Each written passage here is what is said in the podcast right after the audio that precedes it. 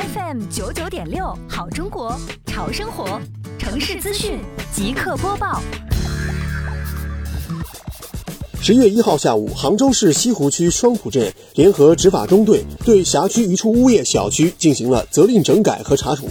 根据浙江省生活垃圾管理条例第二十七条规定，单位、个人未分类投放生活垃圾的，由生活垃圾管理部门责令整改；对未实施监管责任的单位，视情节严重程度予以相应查处。同时，再次强调与宣传、教育和指导，落实责任人监管责任和后续的长效管理工作。